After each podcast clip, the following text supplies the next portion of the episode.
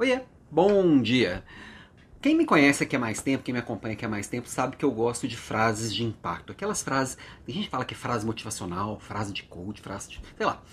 O fato é, eu gosto que quando em poucas palavras a gente tem algo de impacto, que é algo que realmente pode transformar. Você lê lá em poucas palavras e pum, tem alguma coisa que pode mexer, pode te fazer tomar uma atitude.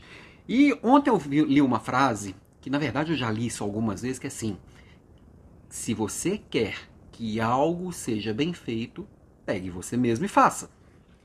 É uma frase que chama ao protagonismo.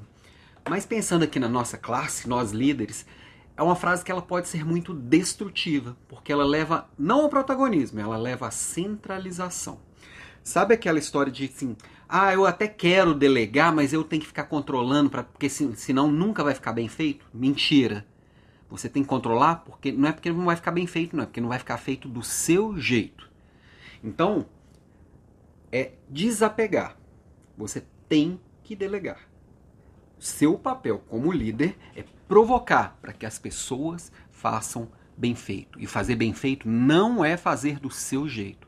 Então, delegar e desapegar. Desapegar também não é largar.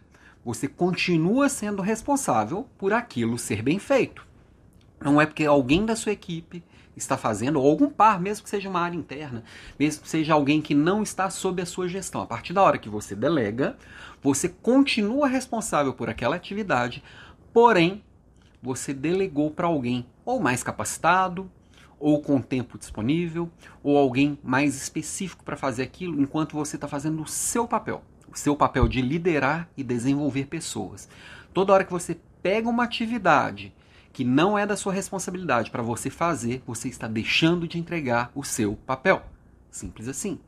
Aquele relatório que alguém da sua equipe poderia estar fazendo, mas que você resolveu fazer porque ele não vai fazer bem feito, simplesmente você está deixando de cumprir a sua obrigação para poder fazer aquele capricho, porque o outro não vai usar as cores que você usaria. Então, na minha provocação de hoje, que é sobre delegar, desapegar e não delargar, né?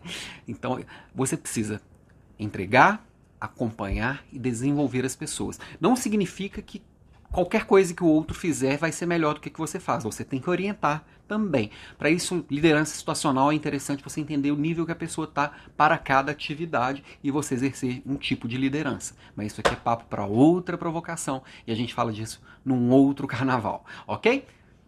Beijo para você e até amanhã.